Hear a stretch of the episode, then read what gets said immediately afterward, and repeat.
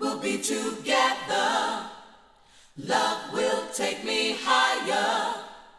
Love, light a fire in my heart. Love will be together. Aquí comienza Pixel Sonoro, una historia sobre música y videojuegos, con Iván García.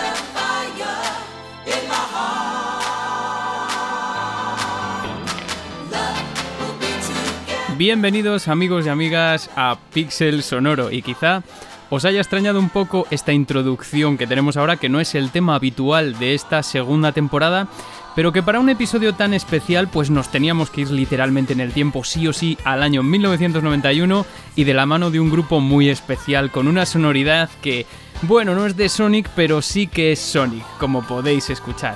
Y es tan especial el día de hoy porque para mí también es un viaje a mi niñez, a revisitar la música de un personaje que a muchos nos dejó boquiabiertos en su día y consiguió que nos olvidásemos un pelín de un personaje como Super Mario, el todopoderoso Super Mario. Sonic, el erizo azul, lo cambió todo a principios de los 90. Metió a Sega en una puja en la que no participaba y nos conquistó para siempre. Y tanto es así que nada ya tenemos en cines la segunda película del erizo y un nuevo título también en marcha. Como veremos, pues también su música tuvo la culpa de esa impronta que nos dejó y este es un pedacito de su historia. Acompañadnos.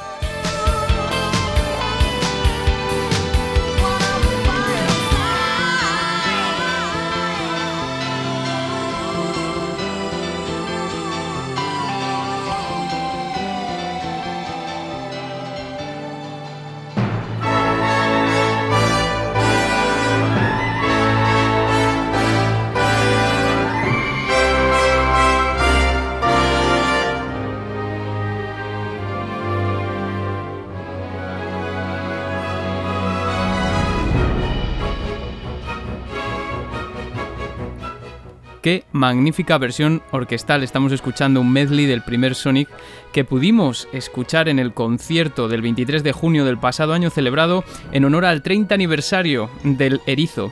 Y es que si os encontráis en este instante escuchando este programa puede deberse a varios motivos. Obviamente el primero de ellos es que os interesa el programa o este contenido en particular.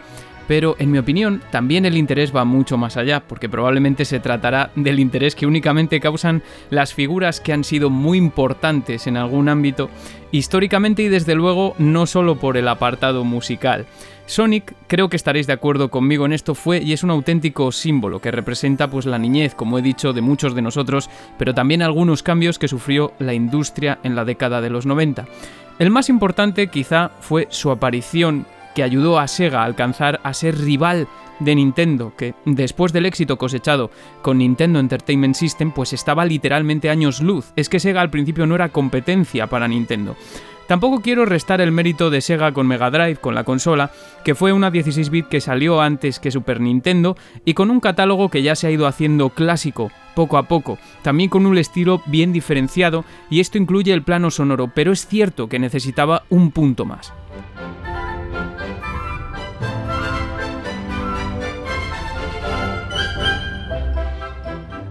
Sonic, desde un principio, fue concebido por la necesidad de competir, de desbancar a un gran rival, y en este caso, como hemos dicho y como todos sabemos, el célebre personaje que es Super Mario, que ya por el año 1991 era todo un estandarte a nivel mundial con juegos como Super Mario Bros. 3, que en Estados Unidos salió en 1990, y sobre todo Super Mario World, que a la salida de Sonic solo había visto la luz en Japón en noviembre de 1990.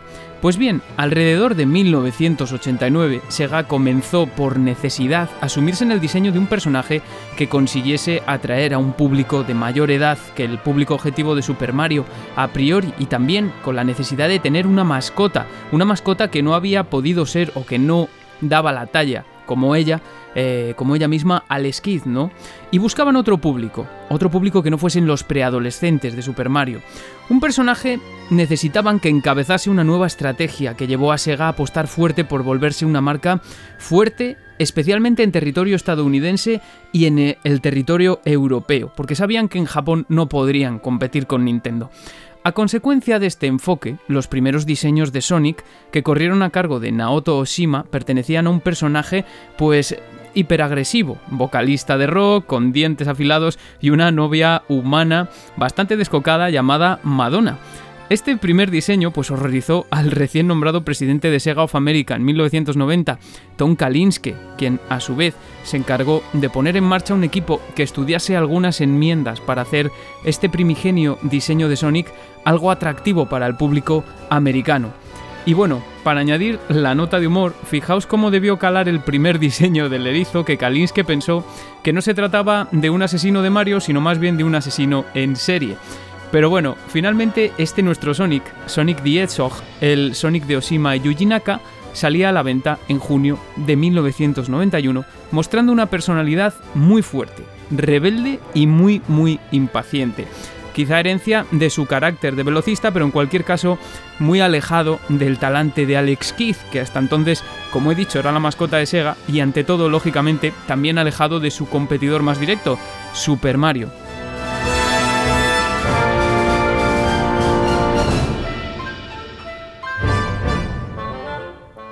Porque, amigos y amigas, yo creo que los niños de los 90 que habíamos tenido un eh, fuerte contacto con Super Mario, como era mi caso, veíamos y notábamos ese también contraste de Sonic con Super Mario en prácticamente todo. Este cambio en el estilo del gameplay fue algo que impresionó profundamente además a la cúpula de Sega of America cuando le fue mostrada la primera demo de un minuto de duración y especialmente al director de marketing, Al Nielsen. Y es que Sonic the Hedgehog era un plataformas, sí, pero era un plataformas con un motor y un diseño artísticos pues muy avanzados que hacía gala de una velocidad en el scroll que impresionaba y un personaje súper carismático. Unas diferencias que por supuesto también se trasladaron a la música, al sonido FM del chip Yamaha de Mega Drive que por ende también tuvo la ocasión de demostrar sus capacidades técnicas con el juego y recordemos que 1991 fue un gran año para Mega Drive con títulos como Streets of Rage, Golden Axe 2, Kid Chameleon, Atomic Runner, etc. Pero esa velocidad del desplazamiento de la pantalla, repito, era algo que muchos no habíamos visto antes. Lo que pasaba con la música también es difícil de explicar, pero hoy vamos a tratar de hacerlo.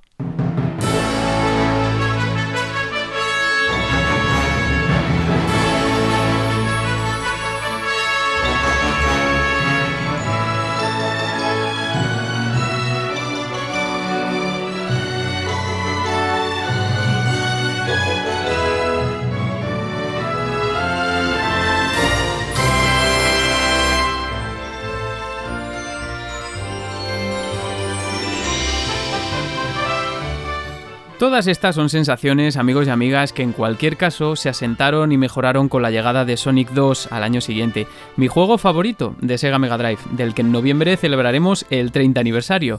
Sonic 2 fue el juego encargado de expandir el terreno de la competencia entre Sega y Nintendo a Estados Unidos, territorio en el que por cierto fue desarrollado, en concreto en el Sega Technical Institute, con un equipo internacional de desarrolladores, muchos de ellos japoneses que iban y venían, ¿no? Un intento de apaciguar las continuas fricciones que se daban entre las dos divisiones de Sega, un secreto que ya es un secreto a voces para todos. Y por ello Sonic 2 acaeció de manera un tanto problemática, quizá, como a trompicones. Y de hecho no se tuvo claro si se iban a cumplir los plazos de entrega, pero al final el juego salió en noviembre de 1992 con nuevas mecánicas, con un control de la velocidad del erizo muy necesario, más niveles, con Tails como acompañante añadido, como personaje jugable y con sí, también lo habéis adivinado, un apartado musical que daba un paso al frente respecto a su predecesor, con temas de los que luego hablaremos. Además, el título se lanzó a nivel global casi al mismo tiempo, lo cual supuso también un avance con respecto a su más directa competencia, que tardó casi dos años en lanzar Super Mario World en todo el mundo, una proeza que supuso que las ventas fueran de casi 6 millones de cartuchos, casi nada.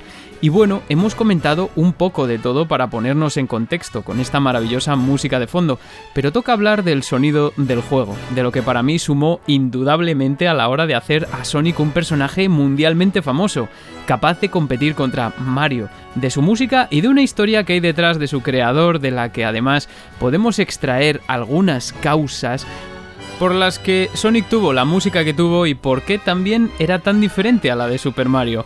Una historia para la que hemos tenido que bucear en la red y en lo que no es la red, pero que seguro que os va a encantar, tanto a los fans del erizo como a los no fans.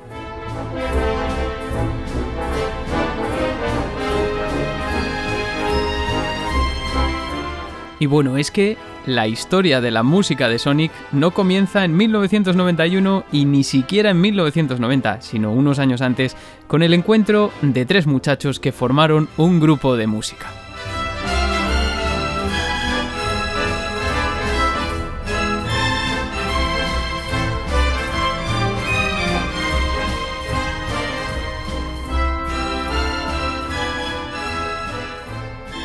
Cómo duele quitar este tipo de cosas, ¿no?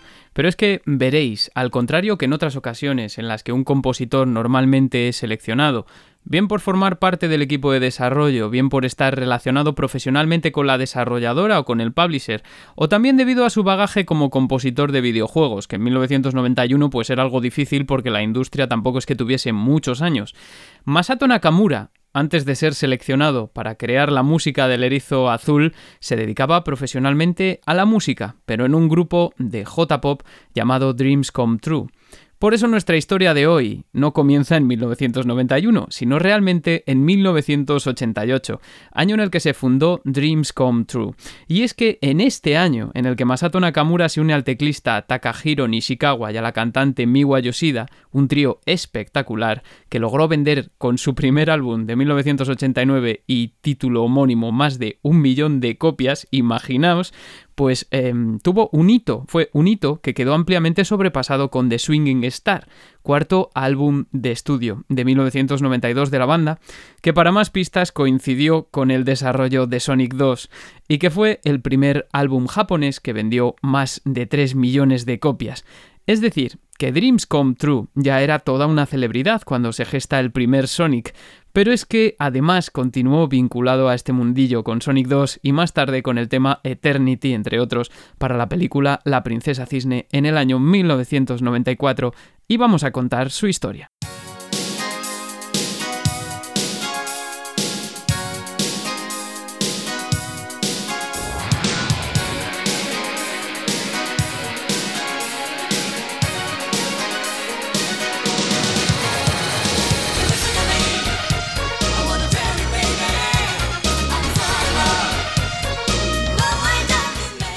Vaya musicón que estamos escuchando de fondo. Y esto es Dreams Come True. Y como sospechaba y seguramente y al oír esta música pues habréis confirmado no hay más que escucharla y sobre todo parámetros como las líneas de bajo para darnos cuenta de la relación que guarda pues la música de los dos primeros Sonic, que al final eh, fue lo que condicionó un poco el enfoque musical de toda la saga, guarda muchísima relación con la música de Dreams Come True en los años de finales de la década de los 80 y principios de los 90.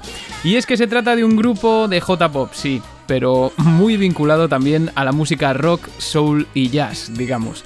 No hay más que ver las influencias de su cantante Miwa Yoshida, quien empezó una carrera en solitario en 2005 y que se crió escuchando las estaciones de radio, como otros muchos japoneses, de las Fuerzas Armadas estadounidenses en los años 60.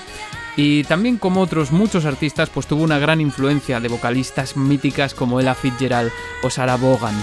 Por su parte, Masato Nakamura, al igual que fue el alma de Sonic, también lo era de Dreams Come True compositor prolífico, fue la persona indicada para formalizar las ideas de un amigo Yoshida que no sabía escribir música y además añadió su toque personal. Occidental, aunque también cantasen en japonés y por ello es también frecuente encontrar canciones que están en una especie como este tema que estamos escuchando, el cuarto de su primer disco.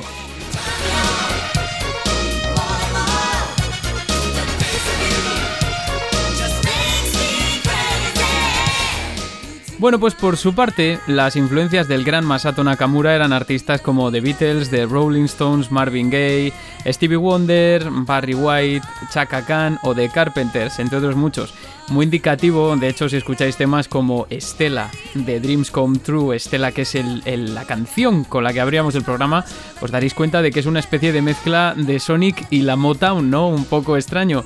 Y en esto entró Sega, que al tiempo en que se gestaba el primer Sonic, pues creyeron que era necesario introducir un toque pop en su música para diferenciarle, para dotar de otro espíritu a su personaje y por eso decidieron contactar con alguien ya famoso, de recorrido, una costumbre que por cierto nunca se ha terminado de perder desde entonces.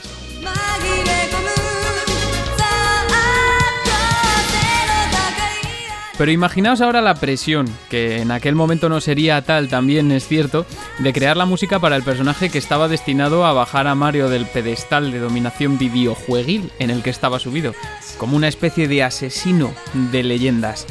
Aunque sí hay constancia de que el propio Masato Nakamura era conocedor de que el equipo que se encargó del desarrollo de Sonic tenía esa pretensión, la de crear algo más grande que Mario.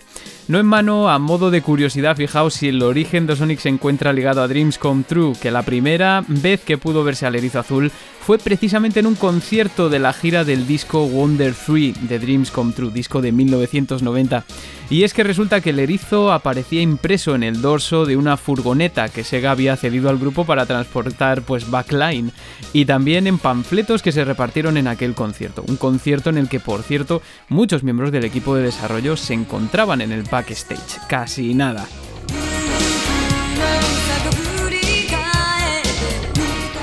Pero como he dicho, esta historia es algo extraña porque Masato Nakamura al momento de ser seleccionado pues tampoco conocía mucho del mundillo de los videojuegos. Pareció incluso sentirse un poco perdido al principio, con música que relacionaba directamente con blips y blobs, literalmente, aunque en cualquier caso sí que fue conocedor de lo que se iba a requerir, ¿no? Lo flipante del encargo es que llegó en un momento en el que Dreams Come True se encontraba en fase de exploración para incorporar música hecha con computadora y Masato se encontraba más que abierto. Y tanto es así que, aunque os sorprenda, en una entrevista concedida al medio Sonic Retro, Masato Nakamura reconoció que la música de Sonic se hizo en una computadora de Atari sin especificar como concepto que lo que realmente suponía un inconveniente era el número de sonidos que tenía disponible y aquellos que podían sonar simultáneamente. Para ello, dice el compositor, fue indispensable tener conocimientos musicales y también en ordenadores, en programación. He de decir a este respecto que me parece interesante comenzar la, o sea, comentar la reflexión que comparte el canal de YouTube Liam Triforce en un vídeo llamado Understanding the Music of Sonic the Hedgehog, y es que, a pesar de que para nosotros en la actualidad es más que normal contemplar diferentes enfoques en la música de videojuegos, a principios de los años 90 nos encontramos en una época en la que comienzan a salvarse en consolas pues barreras que impedían a los compositores poder concederse demasiadas licencias con la música de los títulos. De hecho, el tener que conocer algo de programación ya era una limitación y asustaba. Y pocos juegos se salían de la atmósfera que no fuese solo música de fondo y ya. Algunos, en este sentido, como Hirokazu Tanaka con Metroid, trataron de darle a la música un sentido narrativo también, ¿no? Que coincidiese con la atmósfera del juego tal y como sucedía en el cine. Otros importantes en este sentido pues fueron también The Legend of Zelda o Ninja Gaiden, pero poniéndonos en contexto, con esto podemos entender que todo esto asustase a los compositores foráneos y por eso el caso de Sonic es bastante llamativo, claro. No obstante, para la música de Sonic de 16 bit, ojo, se contó con el chip Yamaha 2612 FM de Sega Mega Drive y el Texas Instruments SN, que incorporaba también de Sega Master System, de los que ya hemos hablado brevemente en el episodio de Takushi y Yamuta. Y claro, como buen chip FM, era muy indicado para imitar el sonido pop rock de los años 80 y ahí también el espíritu de Sonic.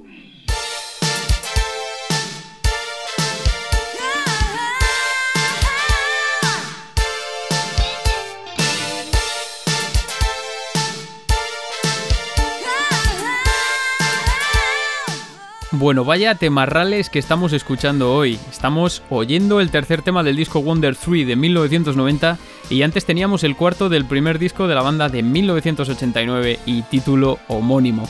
Es que a mí me encantan estos sonidos, de verdad lo digo. Por eso siempre también digo que me gusta más el sonido FM de Sega Mega Drive que el de Super Nintendo.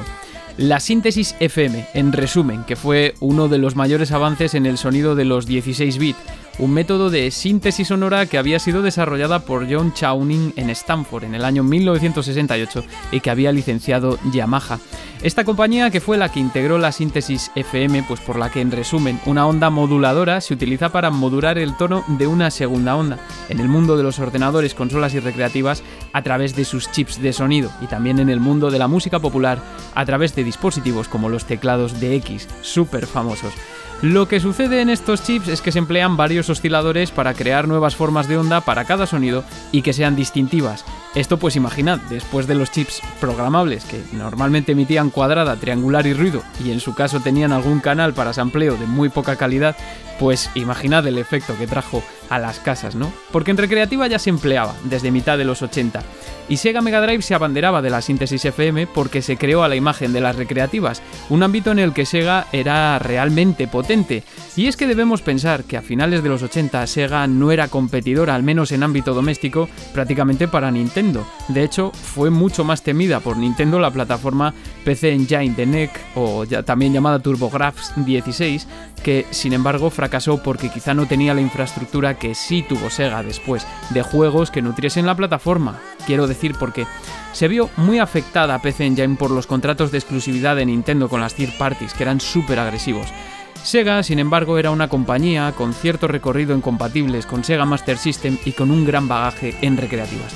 Y así, volviendo al terreno del sonido, Sega empleó en Genesis o Mega Drive un chip típico de recreativa, el Yamaha 2612, que contaba con 6 canales de sonido estéreo digital y un canal PCM para sampleo con 8 bits de resolución.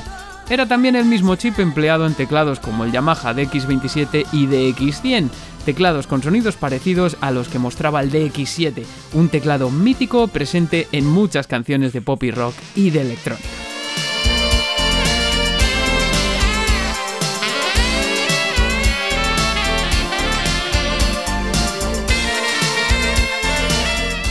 Bueno, es que me emociono yo solo con estos solos de saxofón, por favor, solazo.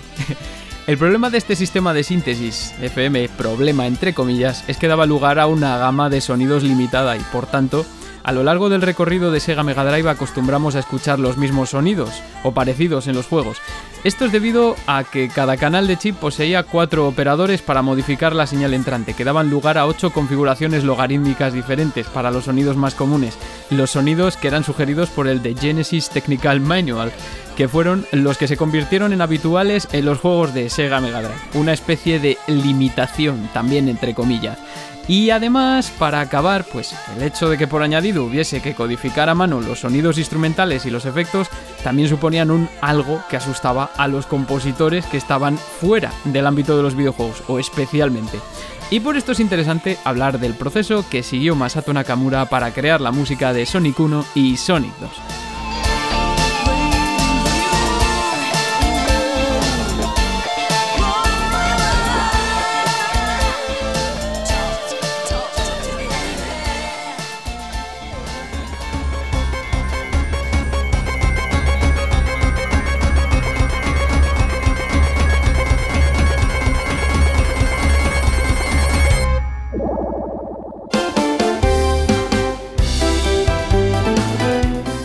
Magnífica cover que estamos escuchando del tema Labyrinth Song de los, del artista Cayman Sound, que os lo recomiendo muchísimo, lo tenéis en Spotify, un montón de discos. Bueno, pues como sucede en muchos casos, el proceso de composición, que es de lo que vamos a hablar ahora, de la música de Sonic, de ambos Sonics, pues a Masato Nakamura se le solían otorgar ROMs en una fase temprana de desarrollo para que tratase de dibujar esbozos de lo que iba a ser la música. El caso es que, según Nakamura, en ocasiones no se podía jugar al nivel, sino que simplemente se visitaba o también contaba con las explicaciones del equipo, que le hablaba de factores como el escenario y la paleta de colores. Pero a veces incluso ni eso, dice él mismo entre risas. A veces contaba simplemente con un storyboard. Imaginaos qué proceso. Con todo, hubo una concepción primigenia y básica en la mente de Nakamura. Hacer de la música de Sonic una experiencia cinemática, cinematográfica. Esto es, saltar las barreras con las que se habrían encontrado los compositores en la década anterior, acondicionar la música a cada situación por sencilla que fuese y que el jugador sintiese el cambio y no solo eso, sino que también se llevase la música consigo, que fuese pegadiza. Y así todo ello a aunarlo en un gran tema final, tal y como sucede en el cine y que fue algo relativamente novedoso en un juego de acción y plataformas como Sonic en su año.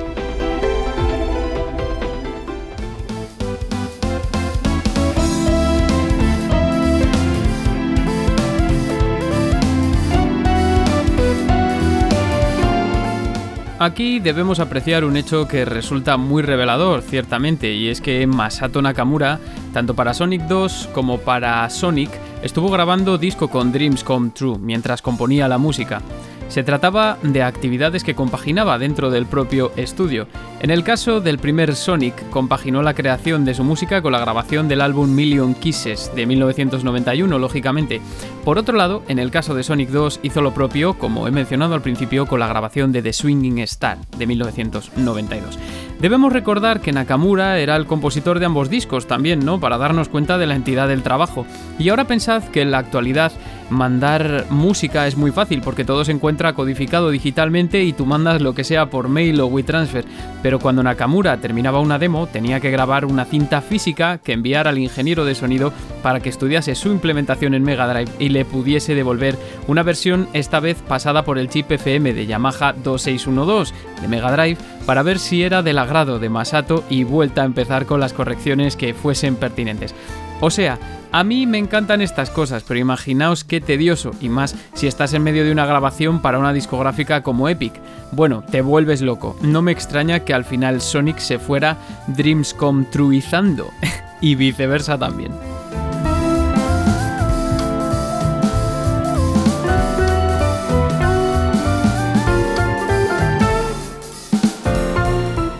Y es que la impronta de Dreams Come True resulta más que palpable en la música de Sonic y casi lógica si tenemos en cuenta todo lo anterior, ¿no? Y a la contra, como he dicho, porque hay canciones que se pensaron primero para Sonic y luego se grabaron con letra. Entonces sabemos que existen ciertos temas de Dreams Come True que conectan al grupo con el juego, como es el caso de la melodía del tema Sweet Sweet Sweet del disco de Swinging Star, que conforma el tema de créditos finales de Sonic 2 y que eh, parece ser que fue ideada para Sonic en primera instancia. No el de créditos, sino el que suena cuando ya completamos el juego. Además de esta melodía que viajó de Sonic a Dreams Come True, tendríamos también otra que Masato Nakamura menciona en la entrevista a la que me he referido al principio, el tema Marry Me y Sweet Dreams, una versión de Sweet Sweet Sweet pero en inglés. Curiosa historia, pero quizá no penséis que va siendo hora de irnos a la magnífica música de los primeros títulos de Sonic y dejarnos de historia.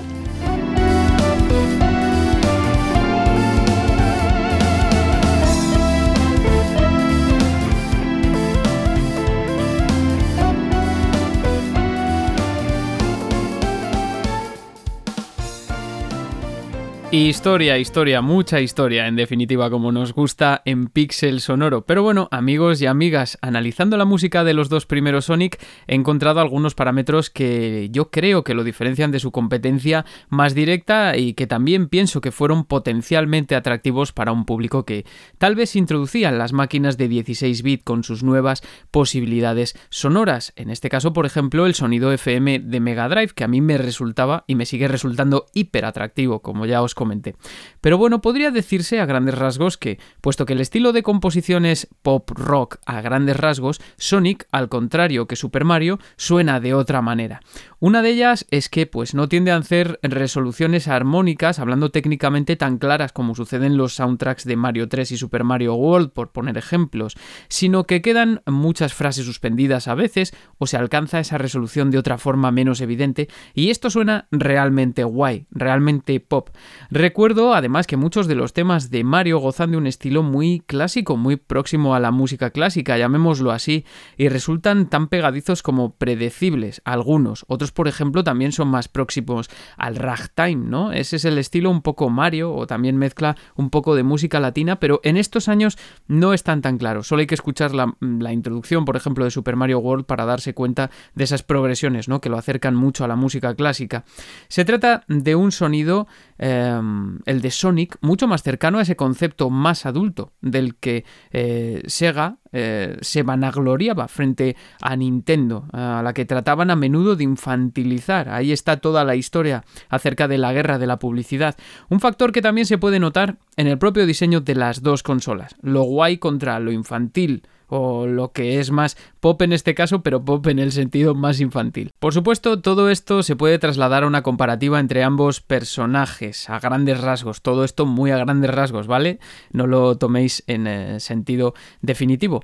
Pero eh, ya hablando de música, la música de Sonic tiene algo, un algo que lo escuchas hoy en día y en muchos casos te hace mirar atrás con nostalgia, y no solo porque lo hayas jugado en una etapa muy influenciable de tu vida. Mirad, Creo que en estos casos resulta conveniente pararse a analizar la música para averiguar los porqués, por qué ese sonido suspendido es tan atractivo, por qué evoca diferentes emociones en una misma frase, por qué las líneas de bajo son tan potentes, por qué o si es verdaderamente pertinente esta música para acompañar a un gameplay veloz, a un erizo supersónico, pues esto y mucho más es lo que vamos a ver en algunos de los tracks más icónicos de los títulos de 1991 y 1992 con música a cargo de Masato Nakamura.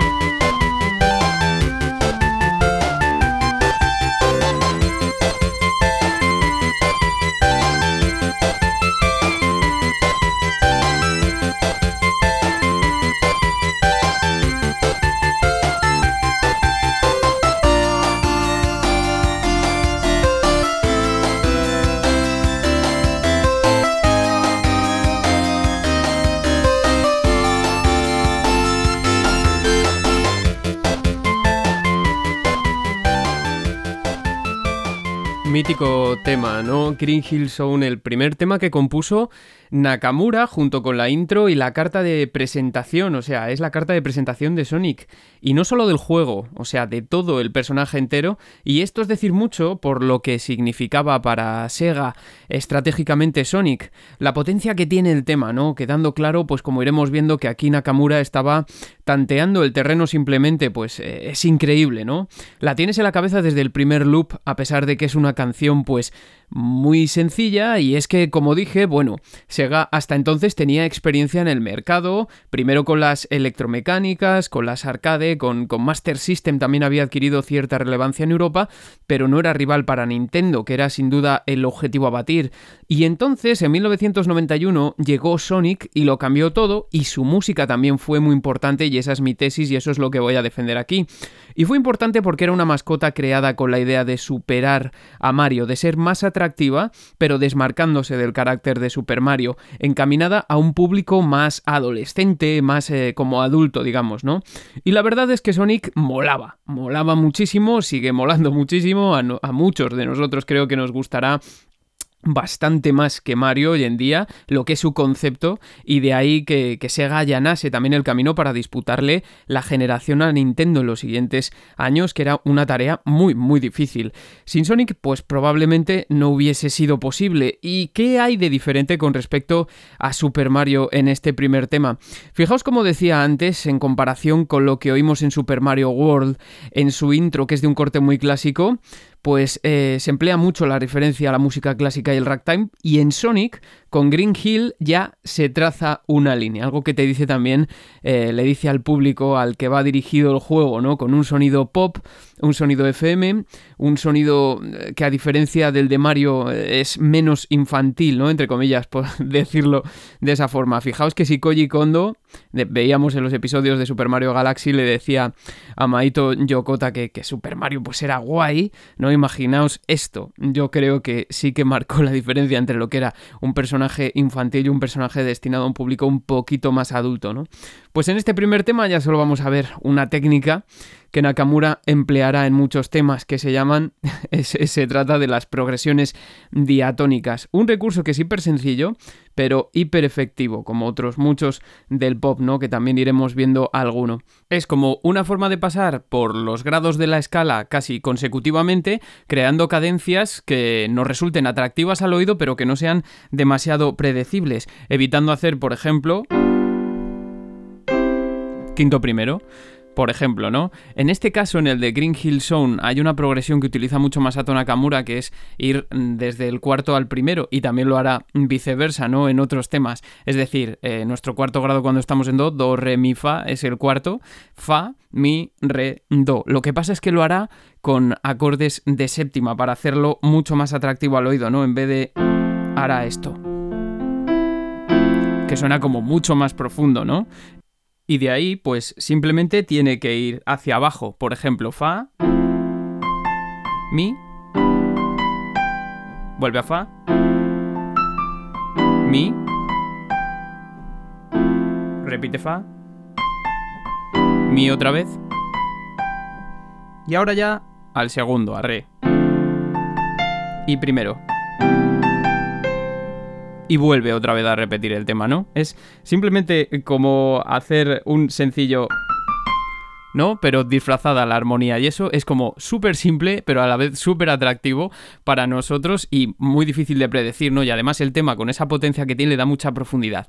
Y luego aparece una característica que tienen la mayoría de los temas de Sonic, que es que normalmente tienen dos secciones divididas. Tenemos el, el tema por ejemplo, en lo que sería, luego el B, o una especie de puente hacia otra vez repetir el loop, ¿no? Que va a aparecer en muchos. Pues esta, tipo de cadencia 4, 3, 2, 1, lo vemos también en temas como Spring Yard Zone, que es uno de, los más famosos, y también esa, esa, esa, forma de contrastar entre temas, ¿no? Las secciones contrastantes. Aparece, por ejemplo, en Spring Yard Zone, que es el siguiente que vamos a escuchar, un tema A, bien claro, que se diferencia de un tema B, también bastante claro, que le da a la, canción muchísima profundidad y muchísima madurez y potencia.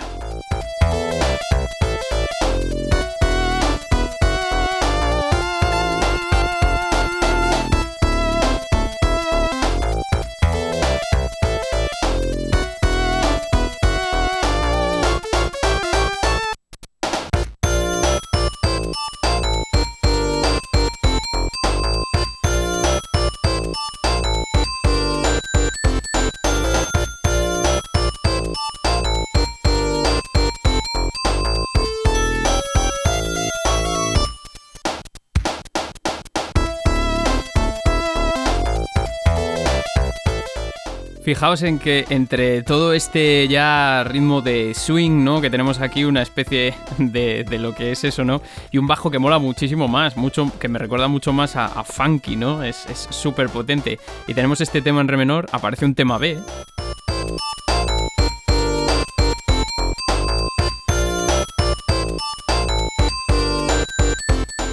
que le aporta esa sección contrastante, que en cambio está en mayor y que esta vez también podemos percibir aquí que hace como 4, 3, 2, 1, si nos fijamos bien, ¿no? Para la próxima vuelta que dé el loop, que ya solo le queda una, lo vamos a ver. El caso es que todo esto, pues, cuando lo escuchas y además que como que no te esperas ningún acorde, por lo menos de la primera parte, ¿no? Es como eh, súper raro todo, pero es súper atractivo a la vez, ¿no? Fijaos, fijaos ahora que va a sonar el, ese tema B y, y lo que estamos diciendo, ¿no? 4,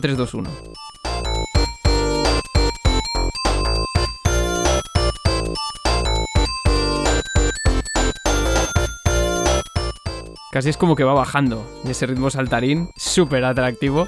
Pero hay veces que se va a revertir, como sucede en otro tema bastante famoso también.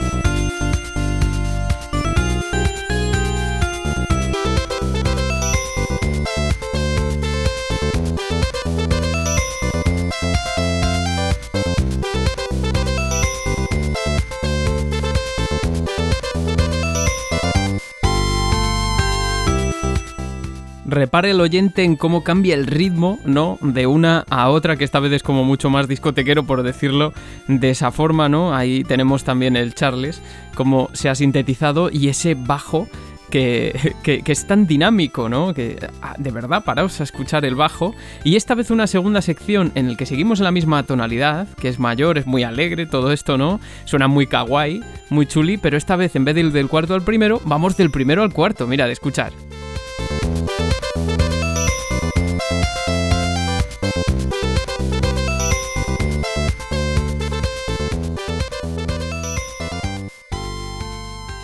Bueno, es que a mí me alucina. Este tema de Sonic es de mis, mis temas favoritos y además que deja, pues como decía yo, esa estela kawaii, ¿no? Que es muy... Es, me he dado cuenta de que hay como eh, algunas convenciones, aquí en Masato Nakamura también es, es, es algo común, pero que hay como algunas eh, convenciones a la hora de utilizar la armonía o lo que sea, que también son síntomas de ese fusión, no, pero es imposible, para mí es imposible desarrollar esto porque no tengo ese, ese conocimiento, pero fijaos ya sumado a la profundidad de los acordes, que ya empezamos en este, en este Do mayor séptima, pero que como que la armonía es un poco impredecible aquí, ¿no? Juega mucho también con ese ritmo, sobre todo con el bajo también, que es, es increíble.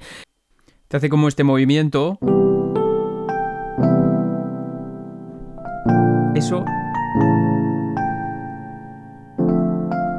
Que te suena súper kawaii y de repente te baja el acorde que tenías de re menor, te lo baja o sea, el primer grado te lo baja, eh, te lo reduce. Esto que suena, es que en combinación...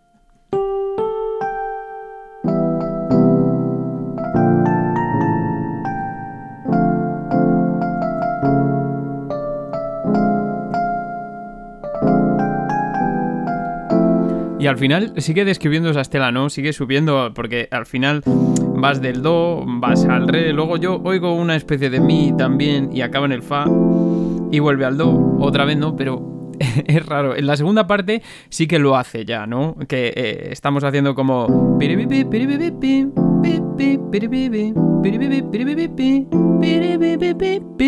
O sea, está subiendo todo el rato, ¿no? Y he encontrado también un tema eh, que me ha parecido muy interesante según lo escuché dije, ¡guau! Esto es, Sonic claramente, que está en el disco de Swinging Star de, Dreams Come True de 1992, que es el que grababa a la vez que hacía la música de, Sonic 2, que se llama Da Diddly Diddy, y que es como una especie, tiene to- todo, mm, tiene como un revoltijo de todo esto que venimos hablando y que es como una mezcla de los dos anteriores temas, ¿no? De este Starlight Zone y del Spring Jar, y ya- bueno, mejor lo pongo que lo vais a ver.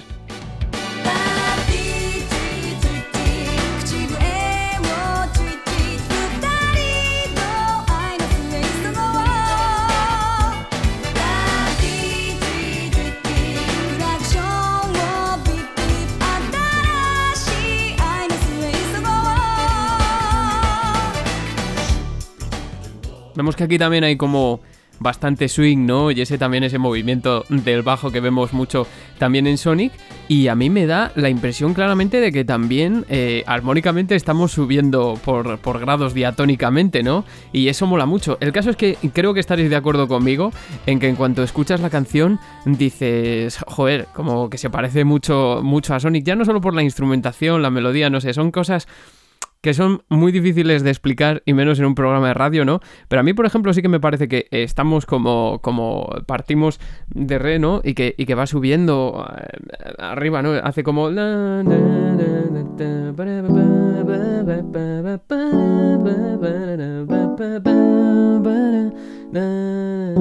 No, es, es, una forma un poco rudimentaria de, de, de mostrarlo y decirlo, pero que está ahí, ¿no? Dices, joder, tío, es, es Sonic y acto seguido pues vamos a pasar también a otro de, de los temas que yo creo que contienen algunas características que, que definen a este sonido Sonic.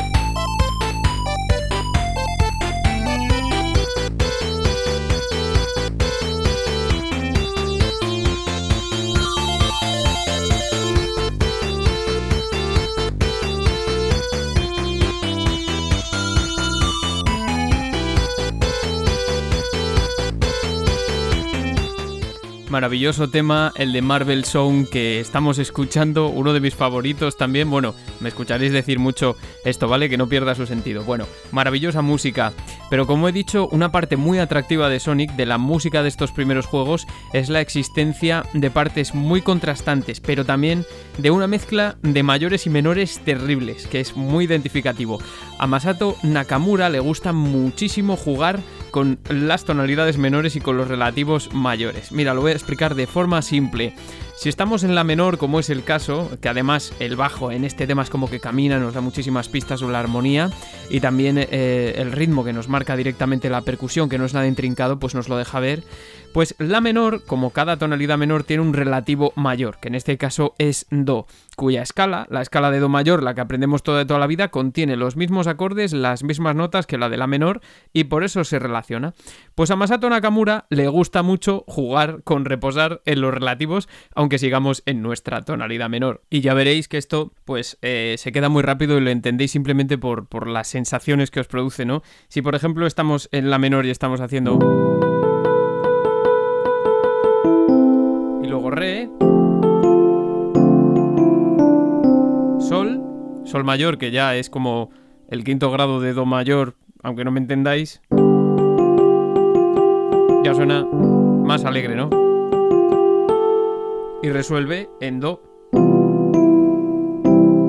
¿No? Es como... y se queda ahí. Pero de repente... Esto que además el sol sostenido es marca de que estamos volviendo a la menor, pero a la menor armónico también, lo que le hace es, em, si me entendéis de esta forma, producir un sentimiento como de nostalgia brutal, ¿no? Como que te están mezclando eh, alegría y tristeza en una misma frase, pero además de forma indistinta, ¿no? Y es algo que va a aparecer también en otros temas de Sonic, aunque no lo parezca, y seguramente ya os resulta familiar. Pues bien, ahora si tú, incluso oyente que no sabe mucho o nada de teoría musical, por lo que sea, te entretiene este espacio, pues has tenido el latino de percatarte de lo siguiente, es porque simplemente tienes oídos, no hace falta desarrollarlo demasiado. Hasta ahora tenemos un erizo que va a velocidad supersónica, pero paradójicamente tampoco es que los temas vayan demasiado rápido, ¿no? ¿Y qué decir de lo que llamamos como ritmo armónico, que suele ser todo lo contrario, de hecho, el ritmo armónico es la frecuencia con la que cambian los acordes. En este tema, en Marvel Song, por ejemplo, en el primer tema de la canción en la primera parte es bajísimo, o sea, los acordes cambian a muy poca velocidad. Y en el segundo se acelera mucho y ya nos deja, por cierto, un inevitable regusto hispano del que hablaré ahora, pero tampoco es que vaya demasiado rápido. Pero hay más cosas también que hacen de Marvel Zone que sea muy pegadizo, más que mega, ¿no? Y una de ellas es un recurso que es muy empleado casi en, cualquier género si lo que se pretende es que el oyente memorice lo que escucha. Y pensemos en esta melodía de, de Marvel Song, que es como he dicho extremadamente pegadiza, y en cómo se comporta, ¿no? Tanto en la primera parte del tema como en la segunda. Son eh, los motivos o las melodías construidas a través de fragmentos que se transportan a otros ámbitos, como por terrazas, ¿no? Es decir, que se repite la misma melodía, pero a diferentes alturas, como hace pi,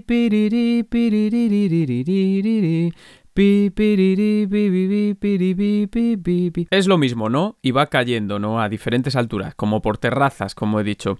Un recurso, pues eso, muy utilizado en el barroco y que ya, pues, lo tenemos fuertemente presente en prácticamente eh, cualquier género. Y cuando es como en este caso, que hay como una especie de, de progresión en nuestra tonalidad menor descendente, digamos hacia un amago como del primero al quinto, pero no es tan así, pues nos deja, como he dicho, en resumen, un regusto eh, hispano que es bastante evidente en su segunda parte y que, por ejemplo, no hay más que escuchar el arreglo del concierto con el que abríamos el programa, el concierto en honor al 30 aniversario del Erizo, para darnos cuenta de esto, ¿no? Que precisamente se hizo empleando ritmo de habanera.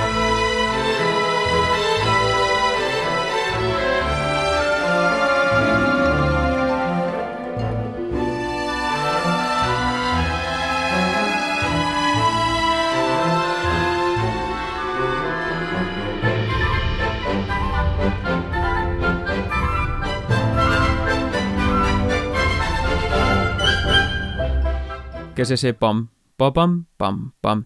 Pero claro, démosle una vuelta más de tuerca más. Si tenemos una melodía que se transporta a diferentes alturas y deja una especie de regusto, de regusto hispano, también es esto.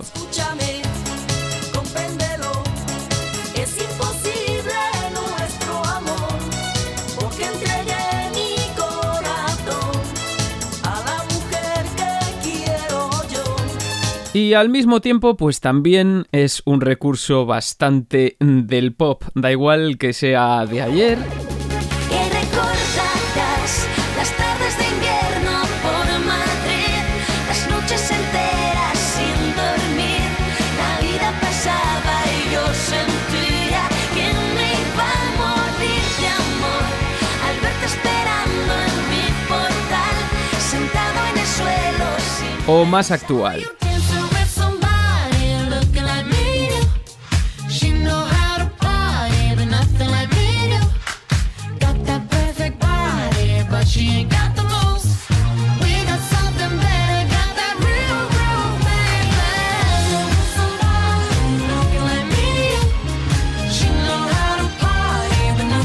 En realidad, bueno, esto se encuentra en casi todas partes, porque como he dicho, forma parte muy de nuestra forma de entender la música. Bueno, como he dicho, la nota de humor no, pero creo que se entiende bien, es- son buenos ejemplos de lo que sería trasladar ese motivo o hacer esa melodía como por terrazas. Esto lo podéis escuchar en muchos temas de Sonic y también de Dreams Come True. Y me gustaría que os fijaseis la próxima vez que revisitéis en intimidad, en vuestra intimidad, los temas de los dos primeros Sonic. Y también espero que este programita os sirva para revisitar toda la banda sonora ya de paso.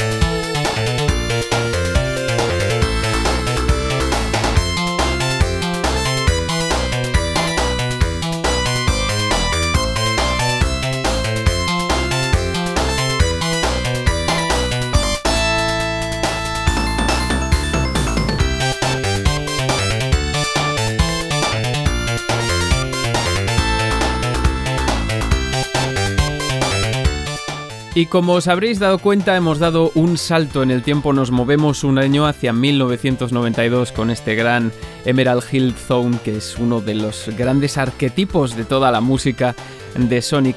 Y es que con el éxito que cosechó Sonic the Hedgehog, cuando Sega of America le había recortado casi el 30% de la cota de mercado a Nintendo en territorio americano, Llegó la hora de hacer cambios y llegaron con Sonic 2 y vaya si llegaron. Para empezar, como dijimos al principio, porque el equipo de desarrollo se trasladó a Estados Unidos después de que Yuji Naka pues amenazase con dejar el proyecto debido a las malas condiciones y al anonimato al que se le condenó, por así decirlo, al amparo de Sega of Japan. Eh, fijaos que mm, lo veníamos tratando el anterior episodio y que además Yuji Naka había creado casi el monstruo que, que hizo a Sega eh, poder competir, ¿no? Y él se sentía importante y quería ese trato. Eso se lo dio Sega of America ya. Nos suena la política también de las empresas japonesas con el tema de las identidades de los trabajadores, ¿no? Pues se introdujeron nuevas posibilidades a la fórmula exitosa y un personaje muy querido por todos que, al igual que en 1992, eh, dentro de unos días nos llega a los cines. Un zorro volador con varias colas mm, que en primera instancia se iba a llamar Miles Prower. Bueno, en primera instancia y así se llamó. Un juego de palabras que significa millas por hora, que eh, fue algo que no gustó nada en la sede estadounidense, por lo que el equipo de Tom Kalinske eh, ofreció a, Sega of Japan ponerle un mote.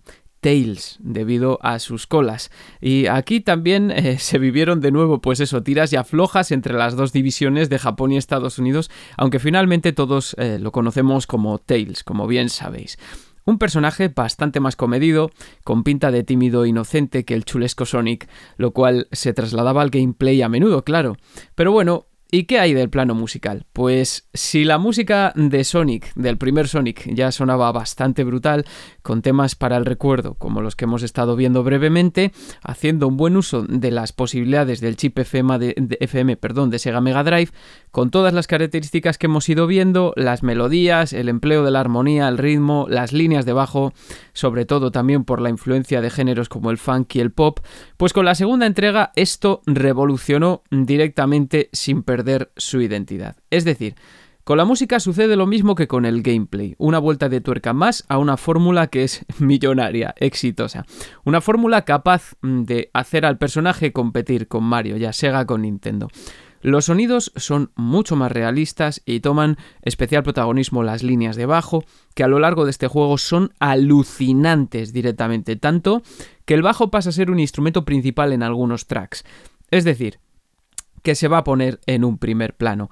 Vamos a ver algunos ejemplos, pero en este tema, por ejemplo, en Emerald Hill Zone ya hemos escuchado, celebrísimo, eh, hemos podido identificar algunas de las cualidades de las que veníamos hablando, incluyendo también la referencia a la línea de bajo, que en este caso es súper rapidísimo, ya es, eh, se comporta de una manera mucho más eléctrica que en otros Sonic.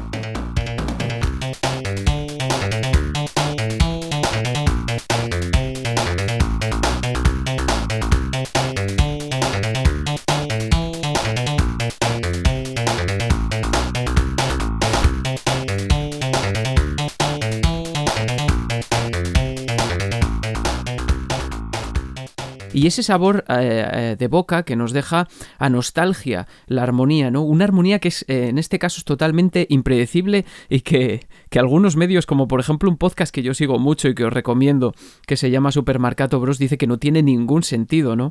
Por ejemplo, eh, bueno, a ver, no es que no tenga ningún sentido, pero sí que te saca de tu sitio bastante. Además, en Emerald Hill sí que tenemos dos temas bien diferenciados, con dos melodías diferentes también. El primero que es como más juguetón, que está como en una especie de do mayor, y el segundo que es como más bucólico, que está en su relativo menor, en la menor, o en una especie también, ¿no? Que es esta de pa. Bueno, lo que decíamos, ¿no? Que hay como dos zonas que contrastan. El caso es que nos encontramos en un bello paraje, colorido, repleto de animalitos y también de otras máquinas que te quieren matar. y musicalmente tenemos aquí una pieza que gira en torno al Do mayor, que empieza muy jovial, muy enérgica, hace de hecho Do mayor y luego Re mayor, que es como para pa pa pa para pa pa para pa, que es, o sea, ya empieza con mucha energía, ¿no? Pero que luego termina ahí, en la menor para pa pa pa pa pa, pa, pasando por el si bemol, ¿no? Que le sirve para enlazar con su tema B, pero que cuando no estás acostumbrado a la canción, pues ese fin no te lo esperas. Eh, ese cambio, esa forma de reposar en el acorde menor de la es algo que le produce al oyente pues como una profunda sensación de nostalgia o a mí me lo parece, ¿no? Casi como si estuviese representando lo malo que hay en el paisaje tropical de Emerald Hill. Y además, si intentas leer la sucesión de acordes racionalmente, pues es cuando... mm, cuando menos desconcertante porque ofrece varias lecturas. La más sencilla es que estamos como en una especie de do mayor, como ha dicho, y que como una mezcla modal, ¿no? El re mayor, que es del modo lidio, y el si bemol del mixolidio. Es decir, mirad, para que, para que nos hagamos una idea. Este tema coge eh, un trocito de Super Mario Galaxy y otro trocito también de Zelda, ¿no? Pero el temita suena como fantástico y a la vez triunfal hasta que cae en ese la menor, ¿no? Para pa pa pa para pa pa para pa para pa para pa pa pa y se queda ahí, ¿no? Que es como ¡guau! te rompe la cabeza. Otra es que otra explicación es que se está utilizando una escala acústica, por ejemplo, como me comentaba eh, José Jaime un día por Twitter, ¿no? Con, con Super Mario Galaxy. Un oyente, vamos, de lo mejor y mejor músico todavía. Y otra explicación es incluso que se está utilizando una escala menor, me- menor melódica perdón, sobre sol. Que bueno, si lo pilláis bien y si no, pues quedaos con que es un pasaje pues que mola porque desconcierta mucho y eso es muy valorable. Y es que si lo lees sobre este, esta nota do o este do mayor, tendría mucho más sentido acabar en sol mayor. Y fijaos cómo cambia el tema.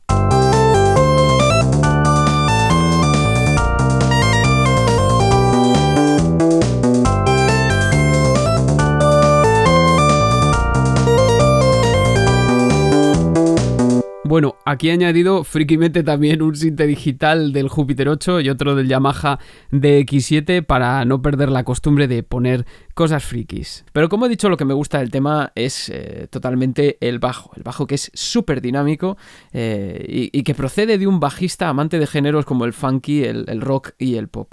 Un loco Nakamura de toda esa música, del sonido Motown, de Chaka Khan y de Prince, entre otros muchos, ¿no? De hecho, os recomiendo fervientemente que le deis una vuelta al disco I Feel For You de la reina del funk, Chaka Khan, y veréis que es todo Sonic y Dreams Come True, o que al menos os recordará bastante.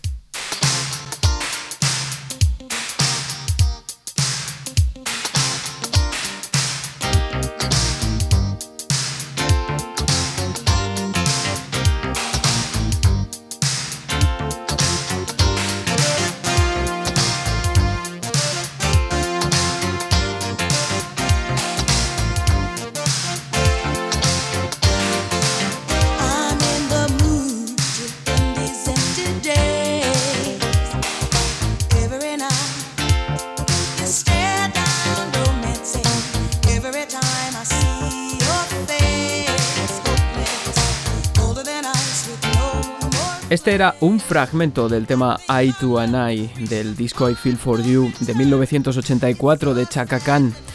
Eh, ya veis, ¿no? Eh, simplemente con poner el oído basta. Pues el sonido FM del chip de Sega Mega Drive fue crucial para imitar esta estética, aunque he buscado eh, los sintes que se usaron en este disco de Chaka Khan sin demasiado éxito.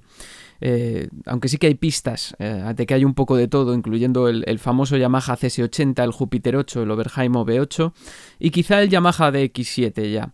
No sé exactamente, ¿no? Pero Sonic también va mucho de esto, y ese sonido se reproduce bien a través de la síntesis digital FM del chip de Sega.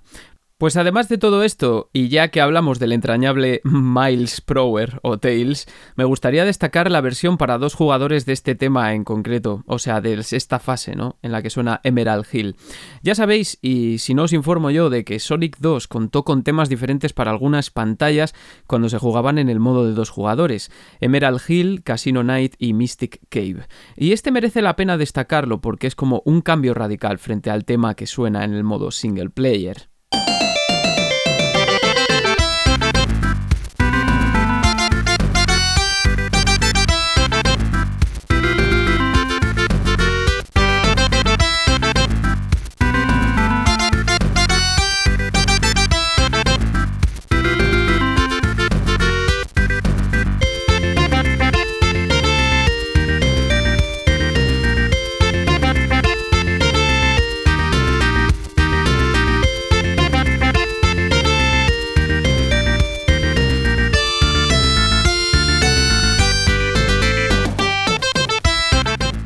Bueno, alucinante, ¿no? Este, como este alter ego del tema de Emerald Hill que, cambia totalmente, que lo hace mucho más reggae, ¿no? Em, lo que no he encontrado es las razones por las que sucedió esto. No sé si es por algo en concreto. Si alguien tiene más información, pues lo, lo agradecemos, ¿no? Totalmente. Alucinante. Bueno, este tema, Emerald Hill, que, que, cambiaba esta sección a 1992, a Sonic 2, que fue uno de los que más ayudó seguramente a configurar, a estandarizar, a encumbrar el sonido Sonic que vendría al futuro junto a algunos más temas de Sonic 2 como es el siguiente. Y es que vamos a disfrutar otra vez por millonésima vez unos segundos amigos y amigas eh, y felicidades, por cierto, si es la primera vez por lo que sea que escuchas este tema de Chemical Plant Zone.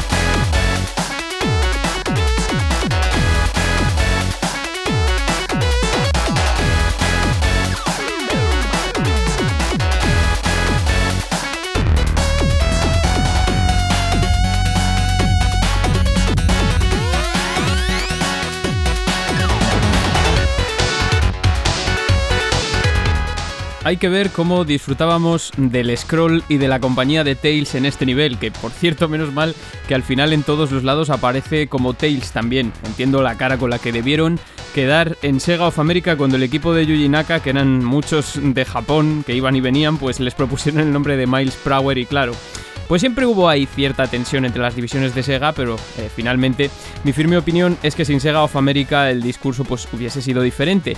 Y en la música también se refleja de algún modo esa confluencia Oriente-Occidente con un compositor japonés fascinado por los géneros que venimos comentando.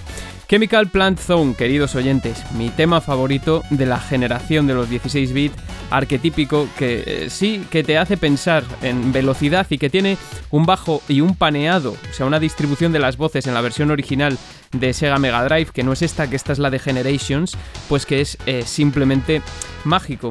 Y eh, mirad qué curioso el efecto de esta música porque bueno, reflexionando estos días sobre lo mil veces ya escuchado, aquí hay un factor determinante que he mencionado antes, pero en el que no hemos ahondado demasiado, el tempo. Y es que bueno, os habréis dado cuenta que como dije antes, la mayoría de los que hemos puesto, pues eh, los tempos no son muy rápidos, ¿no? En esos temas. O no tanto como se puede esperar de un erizo supersónico, y este no es una excepción, porque va a unos 144 BPM o así, más o menos, ¿no?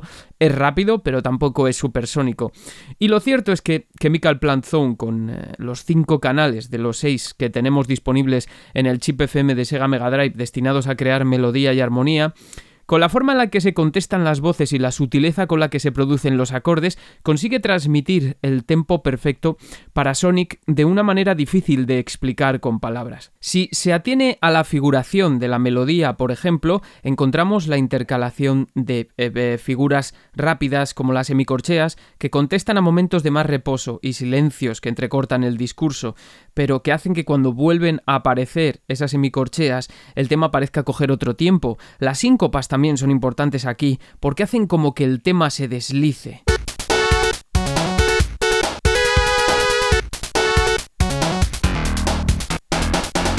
Y al final esto es lo que es Sonic, ¿no? No es siempre una velocidad supersónica, también se detiene necesariamente y de repente vuelve a arrancar en una sucesión de pantallazos que nos dejan a merced de lo que venga.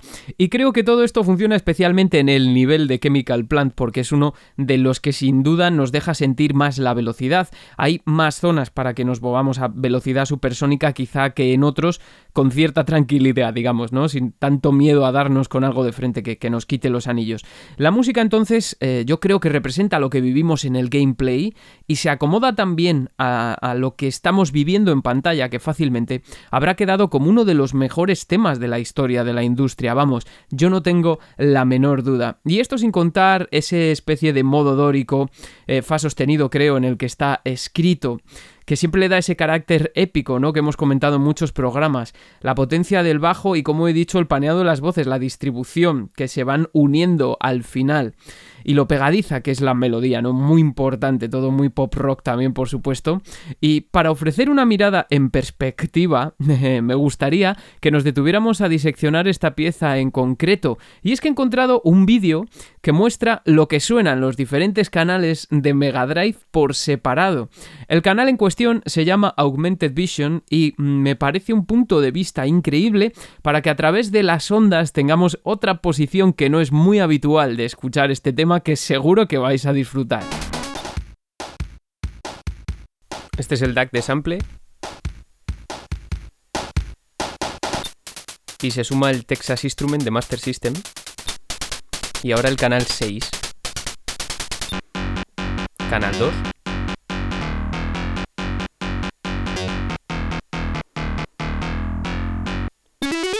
El canal 1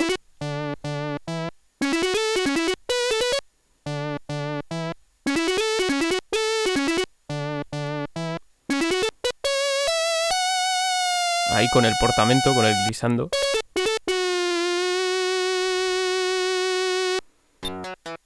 Canal 3, en la oreja derecha.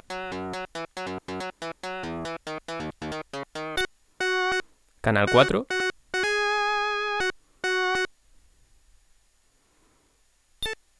Y canal 5 en la oreja izquierda. Y ahora se van a ir sumando.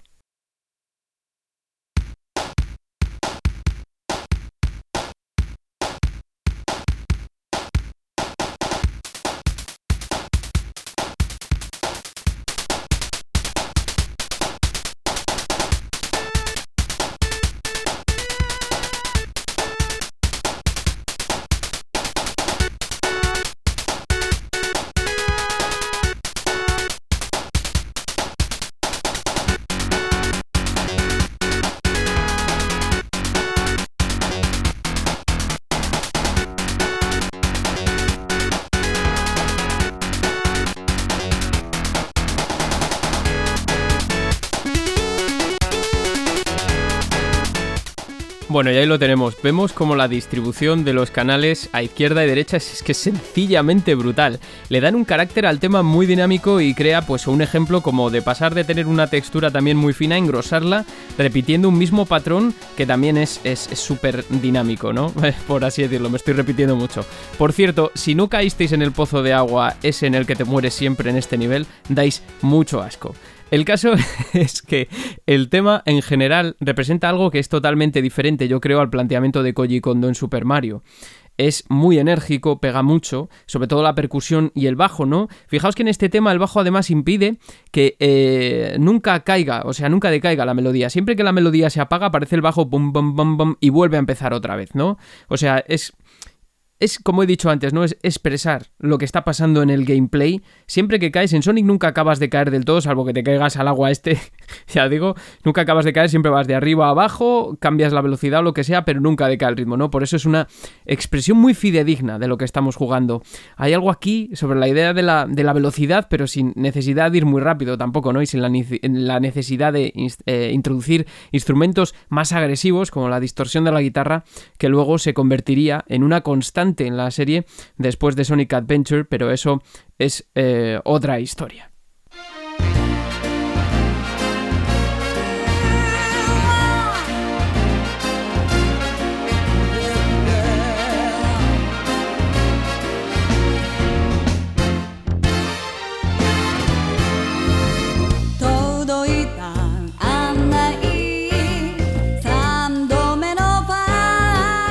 Veréis, el cultivo de ciertos géneros como el jazz, el swing, más bien un swing además muy de crooner, como estamos escuchando, no fue exclusivo de Sonic tampoco. Debido a las propias influencias de Nakamura, es habitual encontrarlo también en temas de Dreams Come True, como es en este caso el tema Mountain Mountain del disco de 1992 de Swinging Star del que venimos hablando, que además de hacer referencia al swing en su título, pues es inevitable establecer paralelismos entre el juego y el álbum, ah, porque sabemos que la composición de ambos fueron de la mano.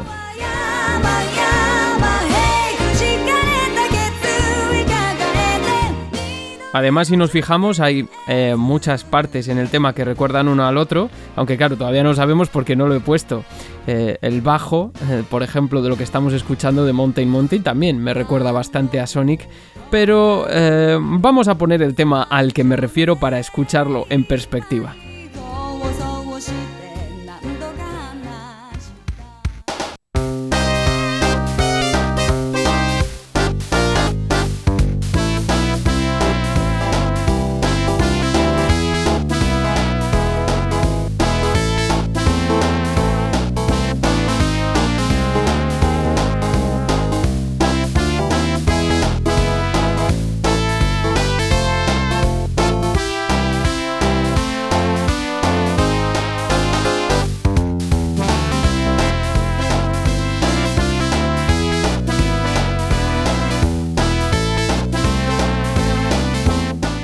Veis también que hay cositas como esa forma de caminar que tiene el bajo, las contestaciones también de estas trompetas que tenemos aquí sintetizadas, también, ¿no? El swing, todo, ¿no?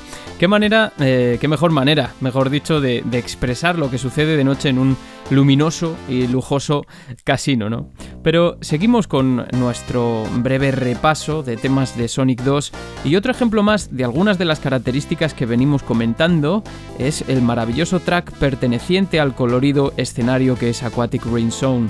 Eh, uno de los más míticos, eh, con ese carácter eh, latinoamericano, bien claro que tiene también, y que una vez más pues es muestra también de la madurez que adquirió el canal dedicado al bajo, todo en general, pero también al bajo en Sonic 2. Aquí parece como que Nakamura se desató, ¿no? Muchos escenarios y estilos en Sonic, una muestra también de la versatilidad de Masato Nakamura.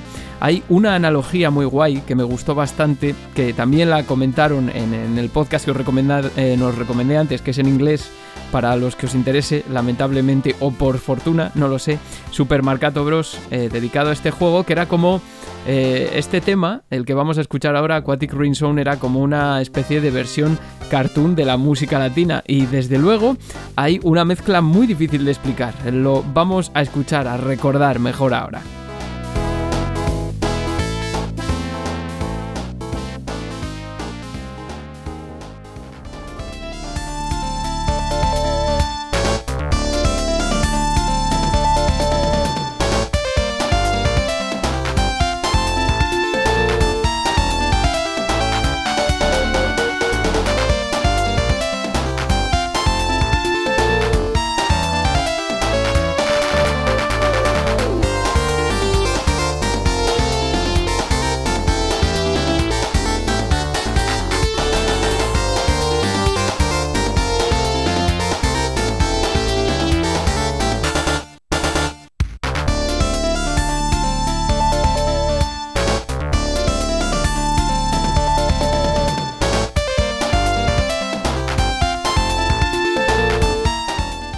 Grandísimo tema con una melodía súper pegadiza que además también se desarrolla la melodía como por terrazas descendente, no lo que hemos visto antes, pero eh, en este sentido me gustaría contraponerlo a la versión demo original y definitiva que entregó Masato Nakamura, la que entregó en cinta supuestamente según él mismo, y que fue publicada junto con las otras demos en el álbum triple de 2011 que os animo a que descubráis si no lo habéis hecho ya y que deja este track como muy desnudo, algo que además pone de relieve un factor muy importante y es que Nakamura hacía todo todo el arreglo a pesar de necesitar un intermediario para convertir la música en un lenguaje que eh, los chips de Yamaha y el chip Texas Instrument de Master System pudiesen entender.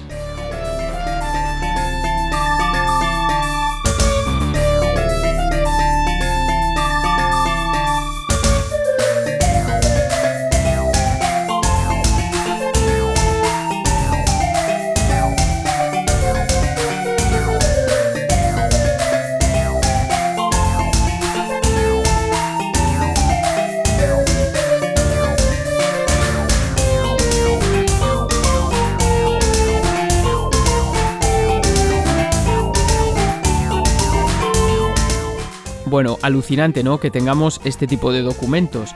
Y otro más, esta vez el definitivo. La prueba perfecta de que el compositor es bajista, un bajista bastante bueno, eh, y no solo eso, sino que además convierte el bajo en un instrumento importante como pocos, algo que curiosamente aprovecha muy bien las capacidades del sonido de Sega Mega Drive, del sonido FM, como venimos diciendo, Mystic Cave Zone.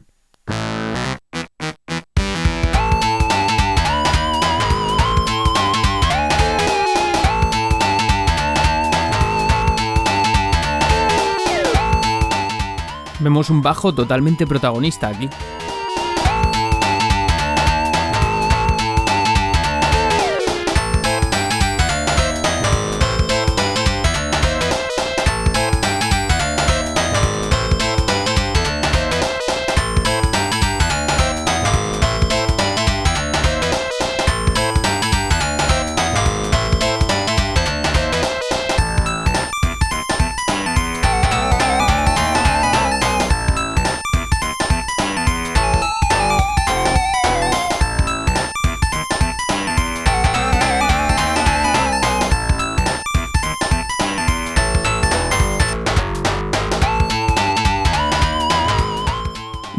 Entre los tonos morados, el espesor de las hojas de los árboles, nos movemos como ardillas, literalmente casi, y escuchamos esta obra de arte de fondo, uno de los temas también más icónicos en el que el bajo es muy protagonista, con un groove muy funky, un tema eh, que le va como anillo al dedo al sonido FM de Mega Drive.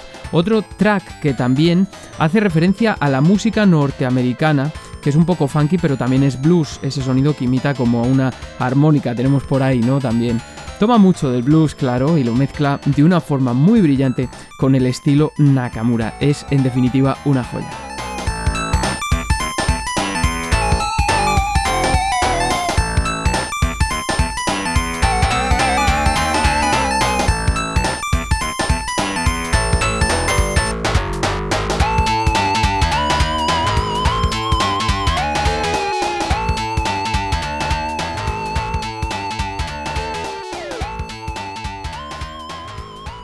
Sonido hiper macarra, si os fijáis, hiper atractivo en lo que viene a ser la consola.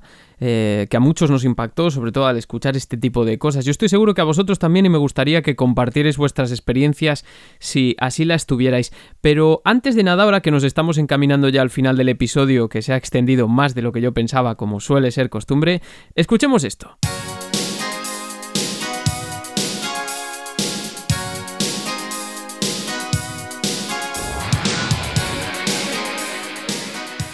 Eso ya lo escuchamos a la entrada del programa, ¿vale? Y ahora esto.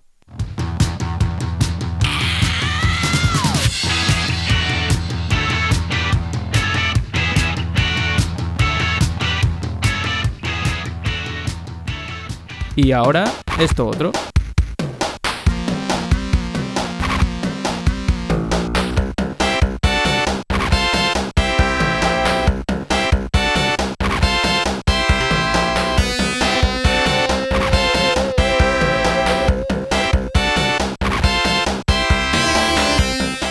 Escuchábamos en primer lugar la introducción del cuarto disco de Dreams Come True, luego la introducción del tema Walk Idiot Walk de The Hives, que como podéis ver no se parece en nada a este último tema que escuchamos de Sonic 2 Metropolis Zone, otro de los más míticos.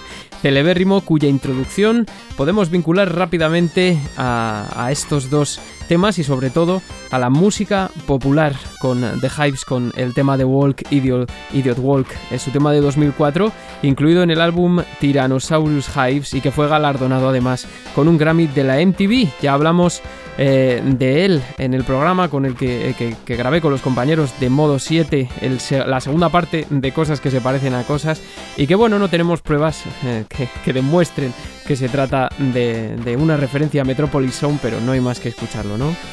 Eh, una pieza increíble en la que no tenemos tampoco un bajo hipermovido, Metropolis Zone, no tanto como en Chemical Plant, pero si os fijáis sí que hay algo de eso, de lo que hablaba, de las figuras rápidas que aparecen de repente, pararara, como reflejando lo que vivimos en el gameplay, y también una línea de bajo que sostiene a la melodía una y otra vez.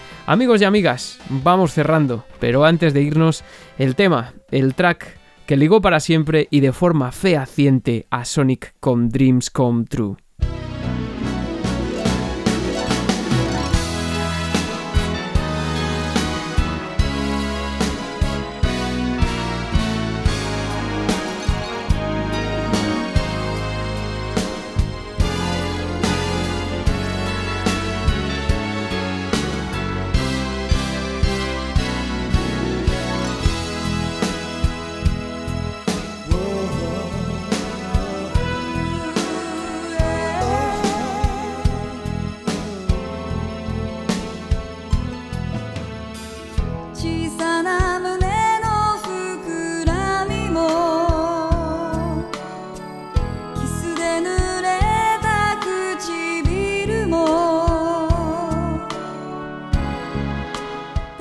Iba a contar también algunas cosas sobre la música de Sonic 3, pero yo creo que lo podemos dejar para otra ocasión porque la duración de este programa ya es más que satisfactoria.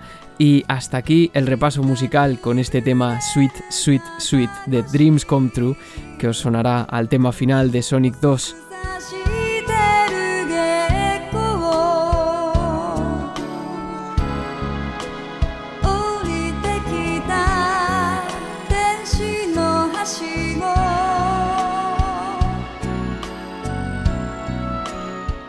Es un repaso, os aseguro que breve, sobre las primeras etapas de Sonic.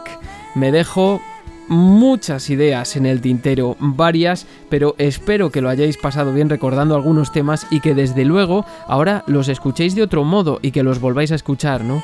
Nos despedimos eh, con este tema, Sweet Sweet Sweet de Dreams Come True, que sonaba transportado a la síntesis FM del chip de Yamaha 2612 de Mega Drive en la escena que se muestra al completar el juego después de derrotar al malvado Robotnik, que va montado en un gigantesco robot.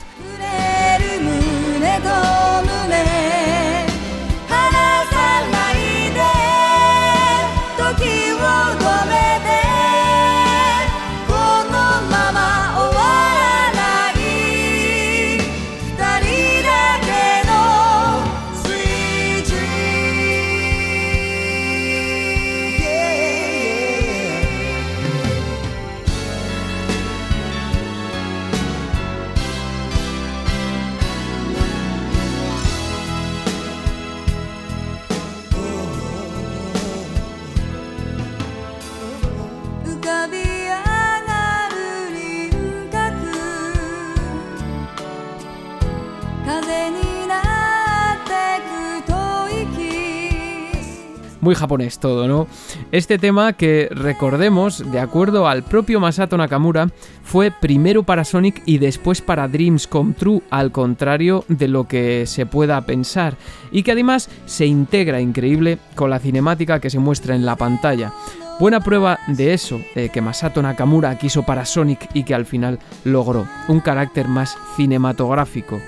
Uno que quita el hipo, uno que no se reduce a un tema final que aúna los que hemos escuchado en todo el juego, que es básicamente la forma en la que el maestro pensaba en lo cinematográfico.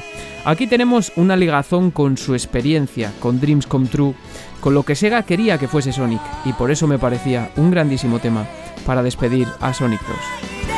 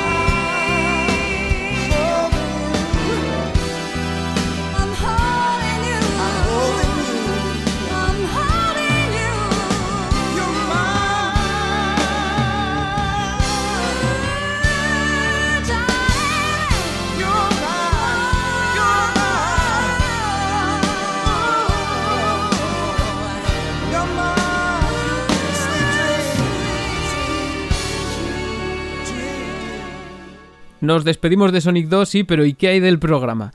Pues como ya nos hemos cargado el tema de introducción de Pixel Sonoro, me parecía de justicia que hiciéramos lo propio con la canción con la que nos despedimos habitualmente y que en cambio nos fuésemos a la velocidad del rayo, echándole un oído a uno de los últimos temas que nos cuentan cómo ha cambiado el sonido Sonic en todo este tiempo.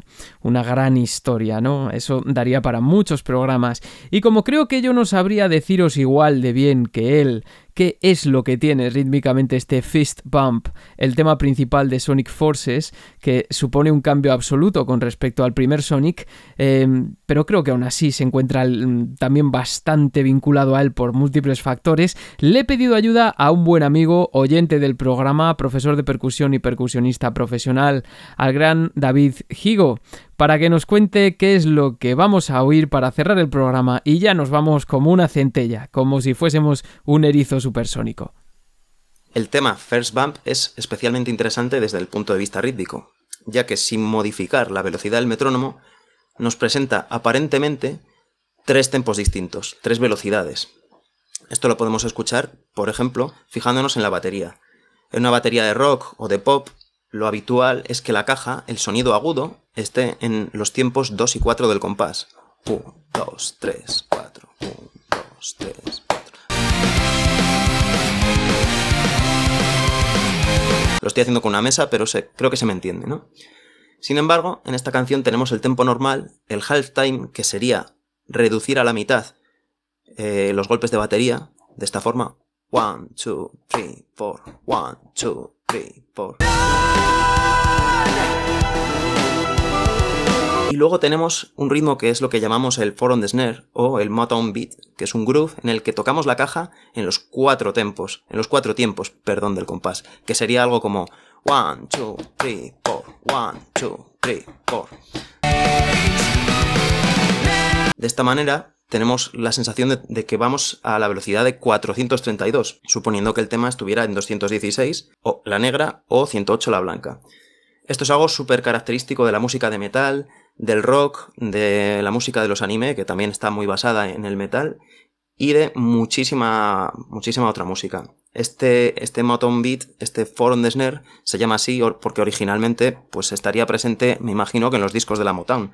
Pero no es exclusivo. Si queréis buscar un ejemplo clásico, a mí me gusta mucho poner de ejemplo la canción Born to be Wild, que es una canción que todo el mundo conoce, de Steppenwolf. Ahí podéis escuchar que en algunos tramos de la canción aparece este on the Snare. ¿vale? También es muy común en música punky, sobre todo para terminar, ¿no? Terminamos con el estribillo otra vez más. ¿Cómo podemos hacer para que sea más a lo bestia? Pues utilizamos el Four on the Snare. A los baterías nos gusta muchísimo tocar este ritmo porque es muy divertido.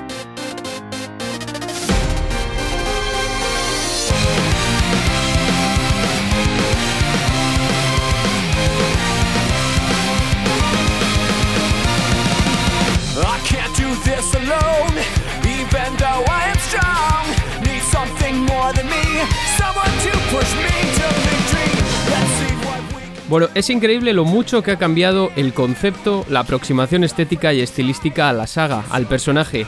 Este tema que es mucho más rápido, ya veis, os lo dice el gran David Higo, 217 BPM aproximadamente frente a los 144 de Chemical Plant Zone, por nombrar alguno, y una afiliación palpable al rock metal, un planteamiento que empezó a cambiar con la llegada de Sonic Adventure y John Senoue como compositor. Otro título mítico, una nueva forma de ligar nuevas posibilidades técnicas para seguir contribuyendo a crear un sonido que, al final, a la espera de una nueva entrega, ha desembocado en esto que estamos escuchando.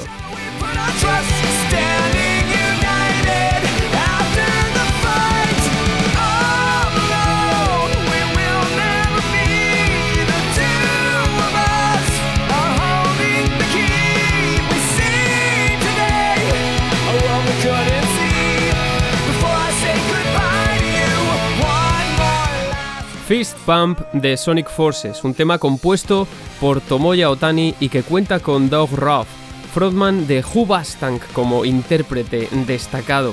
Porque como ya dije, en Sega siempre se han preocupado en mayor o menor medida de tener intérpretes reconocidos, desde Masato Nakamura en muchas de sus bandas sonoras. Y en este Sonic Forces, por ejemplo, tenemos también a la London Symphony Orchestra, nada menos.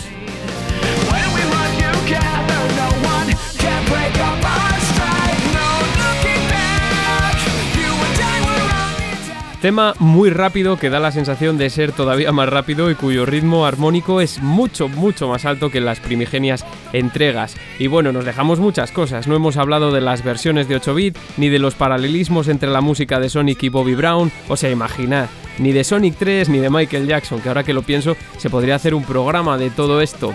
Y si os parece bien, lo haremos, nos comentáis.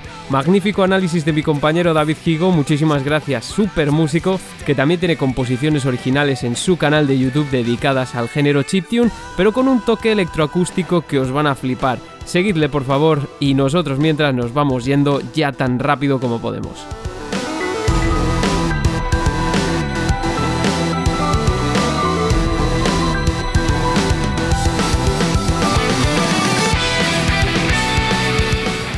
Se viene Sonic 2 en unos días a los cines, el 1 de abril, y yo ya estoy con todo el hype. Mil gracias de verdad a todos los que os acercáis, interactuáis de alguna forma en Twitter, Evox o donde sea.